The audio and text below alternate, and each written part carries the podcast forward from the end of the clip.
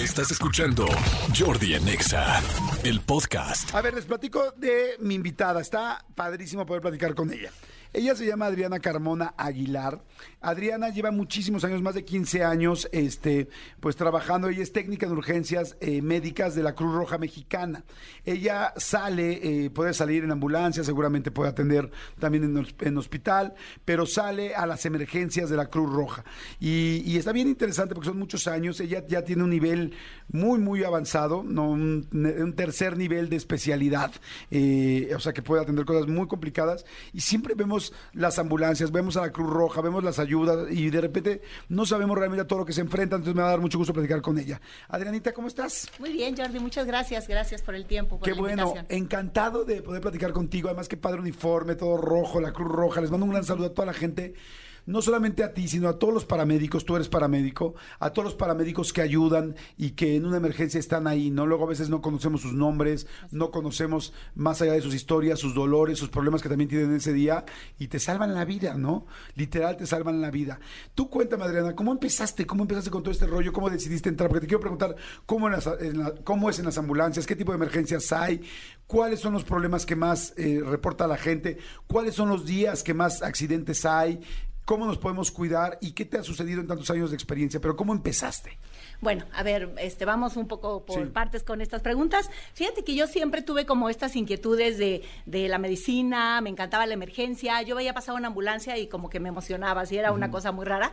Pero bueno, por, por cuestiones familiares estuve muy en contacto, muy chica con hospitales y con, eh, mi mamá estaba enferma, entonces tenía que estar yo en hospitales, ya sabes. Entonces, bueno, aprendí muy joven a inyectar, a hacer cosas como procedimientos este, diferentes que normalmente a esa edad no se hacían. Entonces me di cuenta lo que me gustaba, estar haciendo cosas eh, de curaciones y ese Ok. tipo.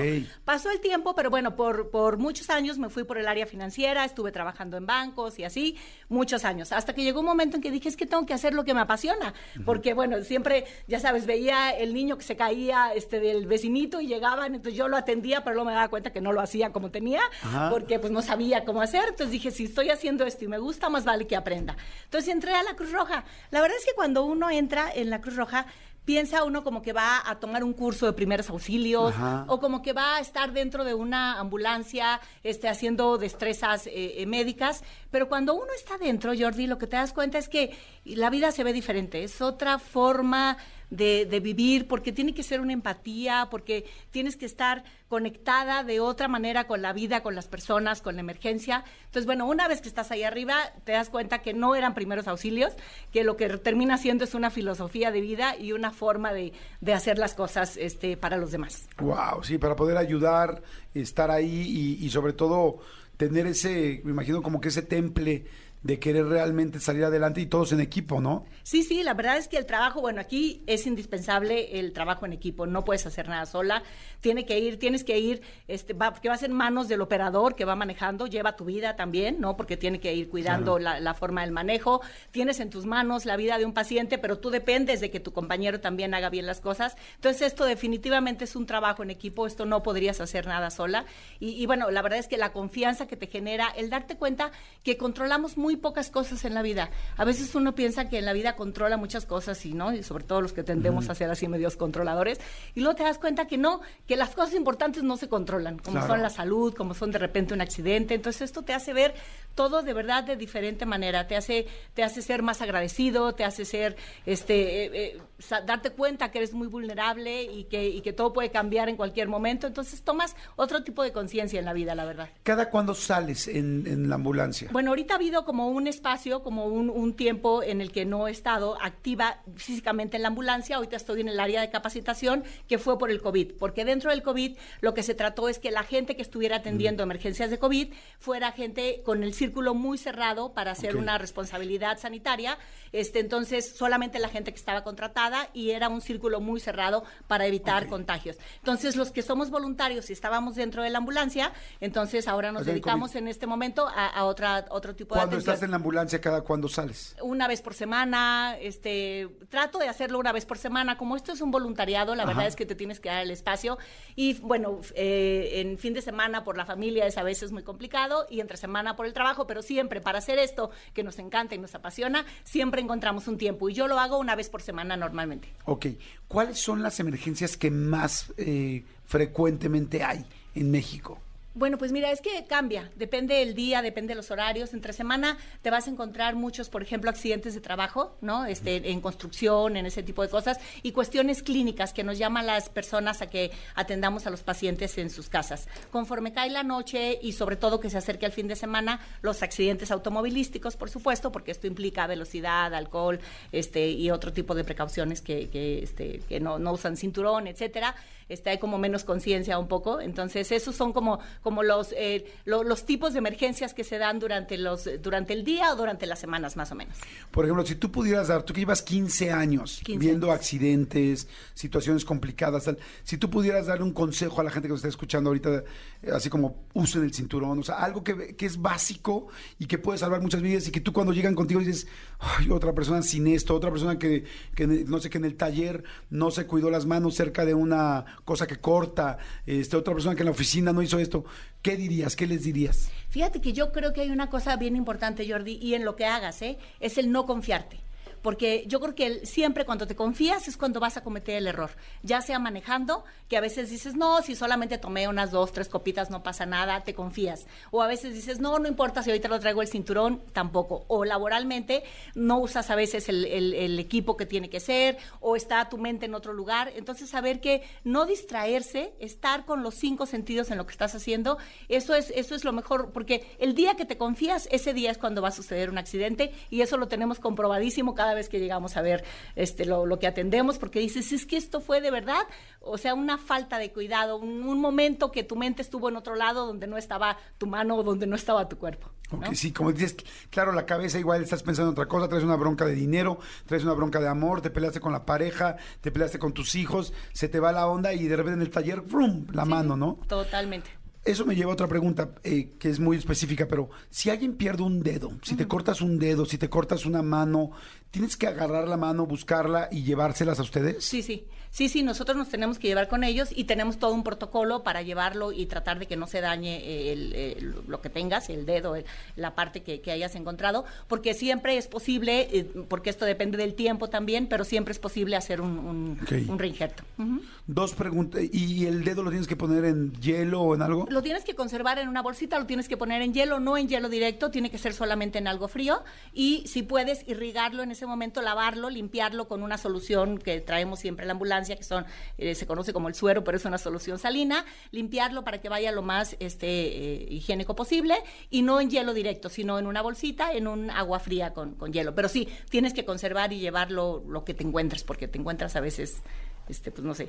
Claro, sí, me imagino de todo tipo de partes del cuerpo, ¿no? Sí, sí, exacto. Entonces siempre, siempre hay que llevarla. Siempre los cirujanos sabrán qué hacer con eso. Oye, este, cuando la gente se quema, todo mundo inmediatamente tiene seis mil eh, cosas que decir, ¿no? Ponte mostaza, ponte este sal, ponte esto.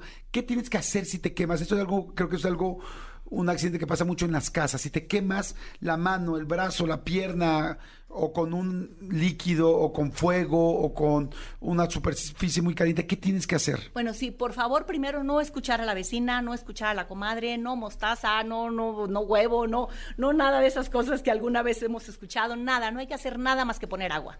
Hay que poner agua que esté tendiendo a frío. Agua y- corriente. Agua corriente que esté lo más que se pueda, esté tendiendo a frío para tratar de que el- el- la piel que está en ese momento generando calor y sigue generando calor hacia abajo, ya no siga eh, a profundidad la quemada. Pero irrigar agua, eso es lo que hay que hacer. Otra cosa que me preocupa, los ojos. Hay mucha gente que le salta algo a los ojos o le saltó o aceite o una, eh, no sé, a- a- alguna sustancia que le irritó los ojos. ¿Qué haces? Igual, agua. Igual lo que tienes que hacer es enjuagarte, enjuagarte, enjuagarte, porque con eso lo que estás haciendo es deteniendo que no se vaya hacia las capas más profundas de la piel o más profundo en el ojo. Entonces siempre agua es lo que tienes que hacer. Y si por algo hubiera ah, eh, que te cae algo en el ojo, a veces una piedrita, a veces que sientes que te cayó algo, no tallarte, porque en el momento que te tallas, en ese momento estás generando lesiones. Entonces hay que tratar de no, no, no hacer, con, ya sabes, con las manos que te tallas, agua, agua, agua, lo que salga, y sí, cuando amerite, por supuesto, llamar a los servicios de emergencia. Ok. Y acudir al médico, eso es importantísimo. Oye, Adriana, cuando estás en la ambulancia, ¿qué pasa cuando meten en la ambulancia a, un, a una persona? Un accidente, llevan, lo meten de volada adentro. ¿Qué le dices? ¿Qué tal una persona eh, que está grave, que puede, que su vida está peligrando en lo que llegan al hospital? ¿Qué le dices? ¿Qué se hace? Bueno, pa- pasan muchas cosas. De, en ese momento en el que tú estás recibiendo o recogiendo al paciente y lo subes a la ambulancia, hay una conexión muy especial entre el paciente y tú. Siempre es como, eh, eh, tienes que generar esta confianza. Creo que es parte de nuestro trabajo, generarle esta confianza al paciente que estás recogiendo, porque él sabe que está en tus manos y tú tienes que generarle la confianza de que vas a poder, este, cuando menos, trasladarlo lo antes posible en la forma más segura y con el, eh, tratando de hacer las intervenciones necesarias en la ambulancia para que el pronóstico sea lo mejor posible. Eso es eh, técnicamente lo que tienes que hacer. Pero siempre hay, una, hay pacientes que de repente te toman de la mano y te das cuenta que no te quieren soltar y que para ellos significa el que eh, es mejor que lo tengas tomado de la mano a que estés intentando hacer otro tipo de procedimiento porque eso lo relaja, lo está calmando, le baja la ansiedad y obviamente están mejorando nuestras, eh, nuestro metabolismo y está pidiendo menos oxígeno, etcétera. Entonces a veces solo con mantenerlo de la mano, a veces te das cuenta que así te, te jalas un poco porque te quiere y, y- y lo mejor es que no lo sueltes. Y con eso estableces a veces unas conexiones con los pacientes. A veces no dices nada, Jordi, solamente con, con la mirada, con estar viendo a los, a los pacientes, con eso es, con eso es suficiente, con, con esta, esta, esta forma que tiene uno de decirles, a ver, estoy aquí y si tú no te cansas, yo tampoco. Ok. ¿No? Y si alguien se está muriendo, realmente está a punto de perder la vida y lo tienes que mantener aquí, ¿qué le dices? Pues mira, la verdad es que siempre es, de- ahora sí que depende de las circunstancias, este, a veces son personas muy jóvenes, a veces son personas mayores, sabes que tienen como un tipo de preocupaciones de que están dejando gente o a veces son muy jóvenes y están muy asustados. Entonces siempre es depende en- a lo que te estés enfrentando. La verdad es que lo que sí tienes que hacer es no decir nada, ninguna falsa esperanza, algo que tú no puedas controlar o algo que tú no puedas cumplir. Eso es bien O importante. sea, no le puedes decir, vas a estar bien si me dices, quizás no. pues se va a hacer lo que se pueda, tienes que luchar, vamos a luchar juntos, tenemos que estar, vamos a llegar, lo vamos a lograr, estamos aquí, ayuda, respira, en échale fin. ganas por tus hijos, échale, ¿eso se los dices o no? Pues mira, generalmente no, porque no sabes muchas veces este, Claro. eh, eh, eh, Sí, person- situación. personalmente qué situación sea la que esté viviendo el paciente. Pero hay cosas que, pues que siempre como ser humano eh, conectan, ¿no? Como por ejemplo decir, juntos lo vamos a lograr, estate aquí conmigo y vamos a, vamos a llegar, ¿no? Como que, o sea, son cosas que, eh, que siempre te, te, te, te van a hacer eso, una conexión. Entonces no nos metemos a cosas, esto, familiares, ni nada de esto, a menos que ellos lo digan, porque a veces que los pacientes tienen algo, como algo, quieren decir algo, ¿no? O te dicen el teléfono de su hijo, o te dicen llame a mi hijo, te, te ¿Y das si cuenta que hay algo especial. Sí, claro, sí, sí, muchas veces terminamos haciéndolo de nuestro celular, de nuestro teléfono, y entramos en contacto con los familiares. ¿Cómo le dices a, un familiar? solos. ¿Cómo le dices a un familiar que tuvo un accidente? O sea, ¿cómo se dice? Yo no sabría cómo decir así. Tengo que decir al familiar que tuvo un accidente. ¿Así? ¿O cómo le dices? Bueno, es bien complicado porque a veces con todo esto de que eh, o hay bromas o extorsiones o ya sabes, entonces a veces hasta que entre la llamada de un número desconocido, pues es muy complicado. Entonces, sí, a veces eh, les hemos marcado y nos terminan colgando, ¿no? Así como que se asustan porque no saben exactamente qué pasa, pero bueno, lo que tienes que decir es lo que está pasando, es eh, tu papá o tu hijo, depende de lo que nos hayan dicho, la conexión que tengan con esta persona, estamos yendo a la ambulancia, eh, tuvo un accidente, este, lo llevamos estabilizado y estamos llegando a tal clínica. Este, Pero bueno, tratamos de ser con el mayor tacto posible, este, pero sí siendo claros y directos, no, no podemos dar vueltas y no podemos este, generar expectativas que no, que, que nosotros que no, no saben podemos si se puede cumplir. Exacto. Oye, ¿te ha dicho alguien así como de, este, por favor, ponle clave a mi celular o que no vea mi celular mi, mi esposo? O, o sea, cosas así que digan en la torre. O sea, van a llegar ahorita y van a ver mi celular o me estoy portando mal y se van a dar cuenta. ¿Te, te ha tocado algo así? Bueno, no me ha tocado que me lo digan, pero sí te das cuenta el nerviosismo que genera, ¿eh? Eso sí. O sea, no me ha tocado que me digan guarda el celular porque no lo vean, pero sí te das cuenta como que se empieza una ansiedad de qué va a pasar con el celular y a quién se lo vas a dar. Entonces llega un momento en que le dices, a ver, lo vamos a entregar en una bolsa, en una Ziploc y se va a entregar este, llegando a la... A, a- a A la esta. Pero, pero sí sabes que de- dentro del miedo lo que te están diciendo es, por favor, que nadie lo vea. pero bueno, a mí que en lo personal no me ha tocado algo especial que me digan bloquealo o algo así. No, no, no. ¿Cuál ha sido el accidente que más te ha impactado de los que tú has atendido en esos 15 años? A ver, fíjate, Jordi, que hay, hay una cosa muy curiosa. Lo- los paramédicos estamos entrenados para ver cosas muy duras, como para ver accidentes este, muy complicados, eh, eh, muy aparatosos, eh, lesiones eh, muy, este, muy escandalosas. Pero yo creo que eso no es lo que más me, ha impresionado, porque al final para eso estás, entrenado. Además, una vez que estás ahí, te das cuenta que no tienes alternativa más que resolverlo. Tu mente se transporta a estar directamente haciendo lo que tienes que hacer, pero, pero, pero no, no, eh, como que no, en ese momento no, no, no se genera el lo peor que he visto. Para mí, lo más triste, y eso sí, a eso sí me puedo ir, es eh, cuando me doy cuenta que está invol- que se involucra la la maldad humana, podríamos llamar así. Por ejemplo, un día me tocó recoger a un señor que lo habían asaltado, ya le habían quitado el dinero, pero la golpiza que le metieron, Jordi, era como de, pero, pero, ¿para qué? O sea, como, ¿por qué? O sea, si ya le habían quitado todo el dinero, el señor, por supuesto, un señor grande, no, no, este, no dio resistencia, este, inmediatamente dio el dinero, venía de fuera, venía a comprar, este, unos, unos juguetes porque su esposa tenía una tiendita en una provincia, ya sabes, en un lugar chiquitito, inmediatamente le quitaron el dinero, pero la forma en que lo golpearon, la forma en que lo encontramos, ¿cómo decir yo, pero para qué? Esto es inútil, ¿no? Esto, Sí. porque bueno, un accidente, ese no se puede prever, ese a veces no se puede, no, no puedes pensar lo que va a pasar, no mides, no, pe- pero la verdad es que esto sí, esto ya no había necesidad, digo, el robo está terrible, pero golpearlo de esa manera, Claro. eso sí, es- entonces creo que ese tipo de cosas son las que más me impactan, más que las cosas aparatosas o, con sangre o cosas de ese ¿Te ha tocado alguna vez que llegues a una casa y es, es que mató a su esposa o le disparó? A, bueno, mató no, porque pues evidentemente le disparó. Porque si ya está muerto, pues ustedes ya no van. Pero es le disparó a tal o a sus hijos o cosas así fuertes entre parejas o cosas así, o no te ha tocado. No, no me ha tocado un pleito de ese tipo. Me ha tocado, por ejemplo, sí ver que existe cierta violencia intrafamiliar. Por ejemplo, una señora acababa de tener un bebé este, y estaba recién, recién parida, recién el bebé muy chiquitito, y entonces se veía que había habido una violencia intrafamiliar. Era obvio, ¿no? Pero, pero ahí había un miedo oculto que obviamente no decía nada. Inmediatamente lo que, pues lo que tienes que hacer, nosotros somos neutrales, imparciales, nosotros no, no, o sea, no podemos juzgar, no podemos decir, no podemos este, tomar eh, ningún, ni- ningún partido, ni mucho menos. Lo único que haces es tomar acciones y trasladar al bebé y a la mamá. Pero yo cuando llegué, por ejemplo, no había visto al bebé, estaba como muy tapado entre las cobijas y cuando empiezo a atender a la señora, lo que me dijo es que se había caído, clásico, ¿no? Me caí de, saliendo del baño y dices, no, aquí te, te ayudaron, ¿no? Entonces, este, ayudaron a caerte? Te ayudaron a caerte, entonces estábamos atendiéndola y en eso oigo que llora un bebé y yo como que, ¿de dónde salió el bebé? Entonces ya me di cuenta que lo tenía ella tapado protegiéndolo, ¿no? Entonces, pero también ahí había otro peligro, porque también podía ser que entre tanta eh, cobija y entre tanta cosa el Se bebé asfixie. se asfixiara. Entonces, bueno, como que ahí se empezó a complicar la cosa por violencia intrafamiliar y eso sí nos ha tocado en varias ocasiones. Oye, ¿cómo podemos ayudarme? Te voy a platicar una cosa que me pasó a mí. Eh, yo soy muy malo para ver sangre y para ese tipo de cosas. Y, normalmente viajamos también mucho en carretera porque me toca dar presentaciones fuera. Entonces, veníamos con mi equipo en una, en una camioneta, tal, tal, tal, y de repente el coche de adelante, pues lo veníamos viendo, ¿no? Tras, tras, tras, tras, tras. Y de repente en una curva vemos que ya no está y se acababa de voltear el coche, pero terrible, así. Bueno, no- yo creo que nada que te impacte a ti, pero para mí fue impresionante. Lo vimos cómo se dio, cómo se tras, tras, cómo dio vueltas.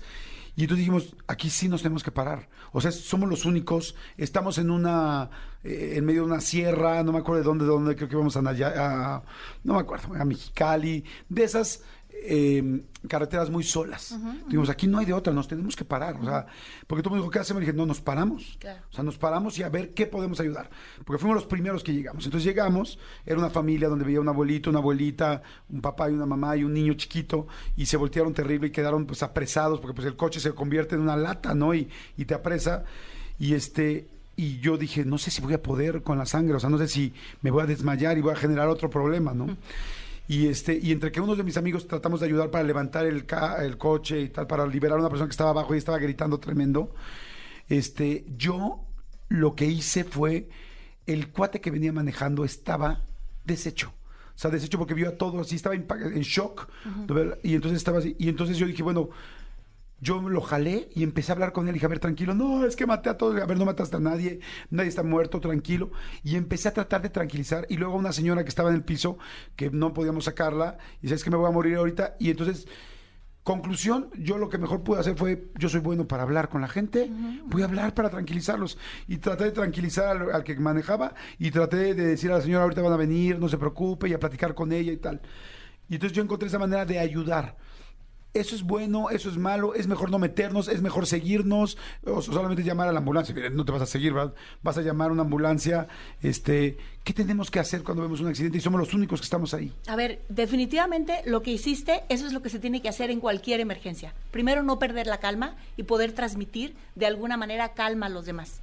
Eso, eso que hiciste es importantísimo. Y, y a lo mejor no te dabas cuenta el, el valor de lo que estabas agregando a la escena, pero de verdad eso era eh, una cosa mm, fundamental. Y es lo que hay que hacer en cualquier emergencia, no perder la calma, o sea, tratar de, de- de- de pensar que estás viendo las cosas como en una película, sirve, funciona, la mente de repente nos, nos traiciona y nos juega así como que este, unos, eh, unas bromas pesadas, entonces hacer como que, porque para que mantener como cierta distancia en lo que, en lo que está pasando, entonces con, con eso lo que, lo que tú haces siempre es, es actuar de la mejor manera, tener la cabeza fría para saber que es importante mover este, el, el coche, por ejemplo, porque está pasando algo. Siempre hay que saber que uno no va a correr peligro, que uno no va- se va a convertir en otra víctima. O sea, si te das cuenta que el coche, la forma que está a la hora de moverlo, puede ser un peligro para ti, pues entonces no hay que intervenir. Ok. Si sí puedes hacer algo y sí sabes que lo que tú vas a hacer no va a generar otra víctima, entonces hay que hacerlo. Pero definitivamente calmar a las personas, tratar de contenerlas, esa contención es bien importante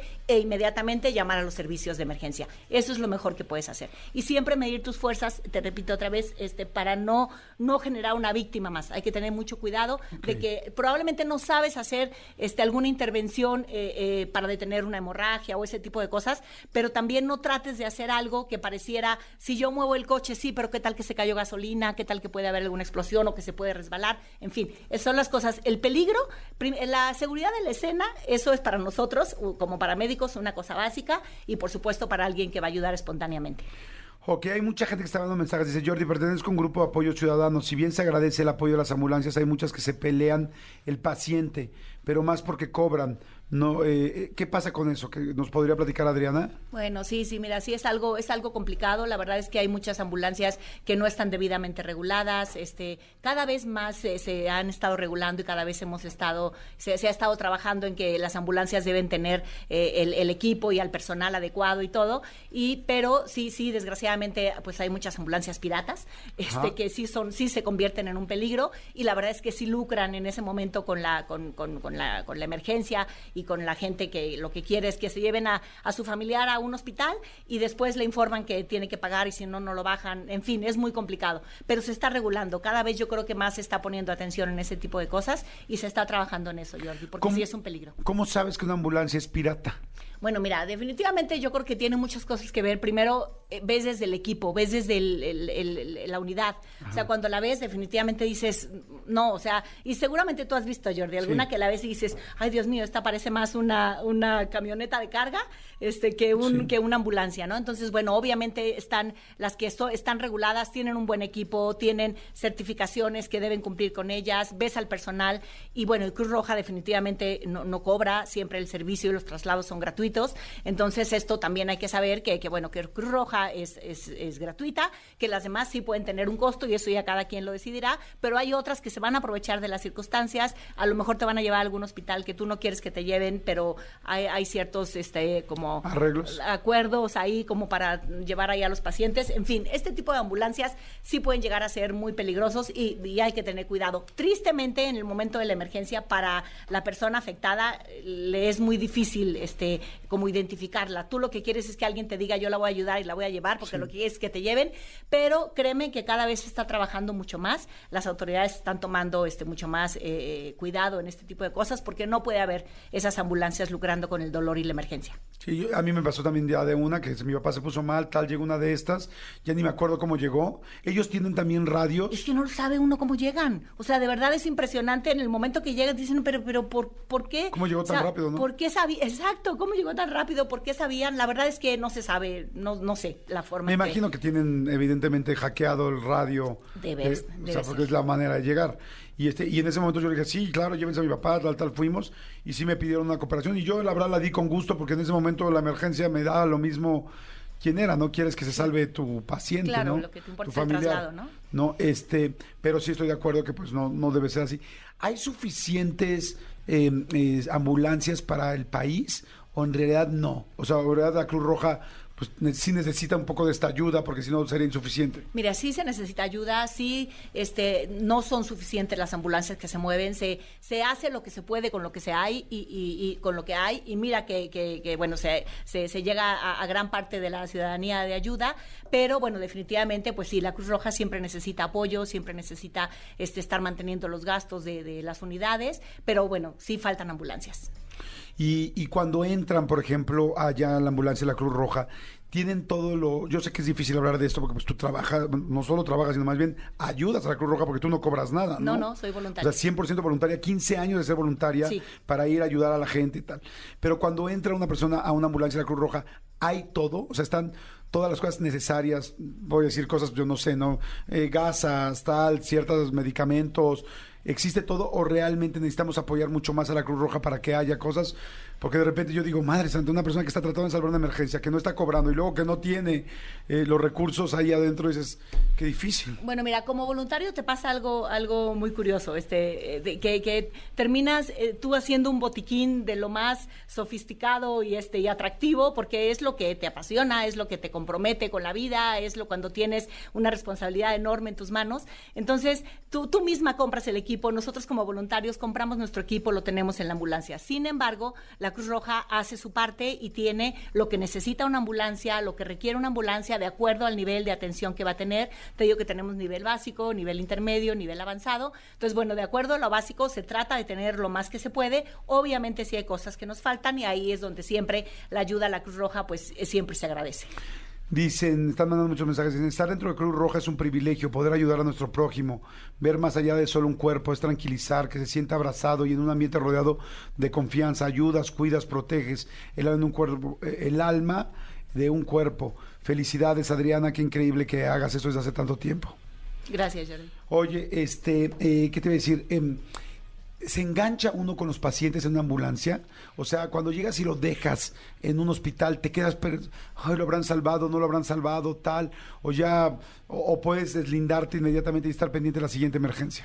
Mira, en principio debe ser no. O sea, la respuesta debería ser no, pero no lo puedes evitar. O sea, te quedas siempre con el gusanito de qué habrá pasado, este, estará bien, habrá llegado bien. Y algunos, porque algunos pacientes son transportados a, la Cruz Roja, la que está en Polanco. Entonces, de alguna u otra manera, podemos nosotros dar algún tipo de, como de seguimiento, de saber qué pasó. Obviamente no con todos los pacientes, pero siempre te queda una inquietud de eh, habrá estado bien, está bien, habrá salido adelante, etcétera. Sin embargo, siempre tienes que eh, cortar con esa emergencia que atendiste y entrar a una nueva, porque nunca sabes qué vas a atender, si la siguiente, ahorita te tocó un choque, pero la siguiente será un parto, pero el que viene será un caído, pero el otro será un baleado, entonces siempre tienes que estar como con la mente muy, muy limpia y muy fresca, entiéndase lo que quiero decir, entre comillas, atendiendo exactamente solo la emergencia que está. Tu mente debe estar ahí con todos los sentidos, por lo que hablábamos en un principio, para no descuidarnos, porque en ese momento es cuando también a nosotros nos van a ocurrir accidentes. ¿Te ha tocado, por ejemplo, que, que después veas a una persona que salvaste en algún momento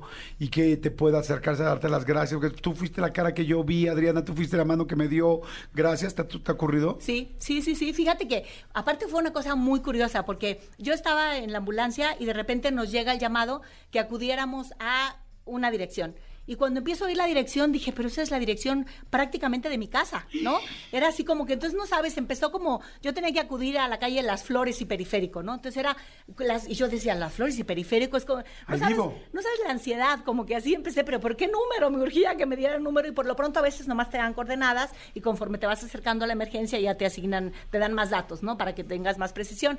Llegué y casualmente era a dos cuadras de mi casa. Una señora había tenido un accidente, se iba caminando, se tropezó con una, con una pecera y a la hora que se cae con la pecera, este, se, corta. La señora ya no tenía una pierna, tenía una amputación, entonces se manejaba en, en- en muletas. Entonces todo aquello era muy aparatoso porque cuando llegas no entiendes, no entendí qué pasaba, porque imagínate, tú no ves un, un miembro, no ves, no ves la pierna, ves mucha sangre, ves, ves vidrios, ves un caos, la gente, hasta que empiezas a hablar con la paciente, la revisas y te das cuenta, bueno, que no perdió la pierna ahí, porque no sabíamos exactamente qué había pasado. Entonces, bueno, fue como una forma muy, muy especial de acercarme, porque desde el principio el hecho que fuera por mi rumbo y todo esto me hacía como Claro. eh, estar ansiosa.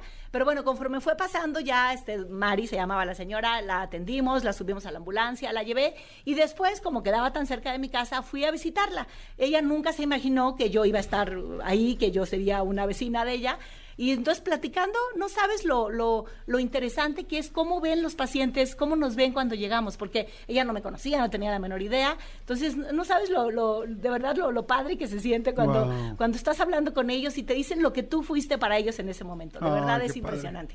Oye, eh, emocionalmente, ¿cómo se siente? O sea, esto que haces, eh, debe ser precioso poder dar un, saber que estás dando una noche de tu semana, teniendo hijos, no sé, bueno, no sé si tengas hijos, sí. vida, ma- eh, tu vida, tu trabajo, tus otras cosas, saber que vas a dar toda una noche, que te vas a desvelar y saber que lo estás haciendo para ayudarle y salvarle la vida a alguien.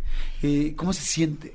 A, a ver, a- así suena que yo estoy dando una noche, que estoy dando un tiempo, o que estoy dando una guardia. Pero Jordi, los que recibimos somos nosotros. ¿No sabes? Cuando tú te bajas de una ambulancia, eres otra persona. Eh, eh, todos los días, cada vez que te subas, porque aprendiste algo nuevo, porque viviste algo nuevo, porque sentiste algo nuevo, y eso te lleva a, a- a- a- ver las cosas diferentes, a, pensar que, que- que estás haciendo el- como un, un tipo de agradecimiento a la vida, no una forma de regresar lo, lo que tú has recibido, y, pero sobre todo te- terminas con una gran satisfacción y una gran emoción que la verdad es que nosotros terminamos por no dar, sino por recibir. Wow, qué lindo. Oye, y este, pues la verdad te felicito, muchísimas gracias por el testimonio, por tu tiempo para platicar aquí y este por todo lo que has hecho, por tanta gente que has hecho y a todos los a todos los paramédicos, a todos los voluntarios, a toda la gente que trabaja con la Cruz Roja o con otras este organizaciones, no sé si hay algunas, pues, bueno, la Cruz Roja es la conocida mundialmente, Sí. ¿no? Y este y oficial, pero bueno, pues ojalá que podamos ayudar, ojalá que podamos apoyar este pues a la Cruz Roja cuando hay eh, colectas, eh, porque nunca sabes cuándo la vas a necesitar tú, nunca sabes cuándo vas a estar ahí. Abrámonos cuando veamos una ambulancia, yo de repente me da tanta ansiedad, este, que hay gente que no se abre, oye una ambulancia y digo, ay, viene alguien adentro que está luchando por su vida en este momento, ¿no? Este, gente que se pega atrás de la ambulancia para seguir, para, para poder pasar más rápido, dices, ¿es en serio? O sea, hay una Ese persona que se está muriendo. Eso es un riesgo bárbaro, porque nunca saben a qué horas se va a frenar la ambulancia, o a qué horas va a dar una vuelta, o a qué horas, y se, vuelve riesgoso para la ambulancia, para los que vamos en la ambulancia y para el de atrás. O sea, es desesperante. Para el que va manejando, no sabes la presión que es cuando alguien se le pega atrás. Un, operador es terrible esto. Oye, este, una última pregunta nada más, porque te ha tocado ver, esto es cero médico y completamente humano, o, o más bien quizá fuera de lo normal. Eh, me imagino que te ha tocado ver en la ambulancia que alguien pierda la vida. Sí. ¿Has sentido el alma de alguien? ¿Has sentido cómo hay un cambio cuando un cuerpo está vivo y cuando se va el alma? ¿Ves que dicen que, que cuando un cuerpo muere deja de pesar 21 gramos y hay gente que dice que eso es el alma o no? Tú que has estado tan cerca de ese momento, porque hasta en un hospital es difícil estar en ese momento, porque ese momento pues igual fue una emergencia y corren y ya no lo vieron, ese momento. Tú que has estado seguramente varias veces en ese momento en estos 15 años, ¿Has visto algo, has sentido algo? No tiene nada que ver con lo práctico, sino más bien con lo fuera de, de la explicación humana. Fíjate, Jordi, que tengo muy presente el caso de un señor que, un adulto mayor, fue, fue atropellado y cuando llegamos eh, eh, hay, cierto protocolo en los cuales ya no puedes dar eh, resucitación y, así cuando hay bueno, no nos vamos a meter a cosas técnicas, pero hay ciertos momentos en los que no debes hacer ya alguna intervención porque sabes que ya no es compatible con la vida este, tenerlo ahí, ¿no? Entonces, en ese momento que llegué, el paciente todavía estaba vivo, todavía estaba con los ojos abiertos, se dio cuenta que yo había llegado. Entonces, cuando llego, vas con gogles, cubrebocas, todo. Entonces, me quité los gogles, me quité el cubreboca y, lo tomé de la mano. Lo que te digo, que a veces tomarlo de la mano es suficiente. Y entonces, te, una conexión en la mirada, una cosa muy especial.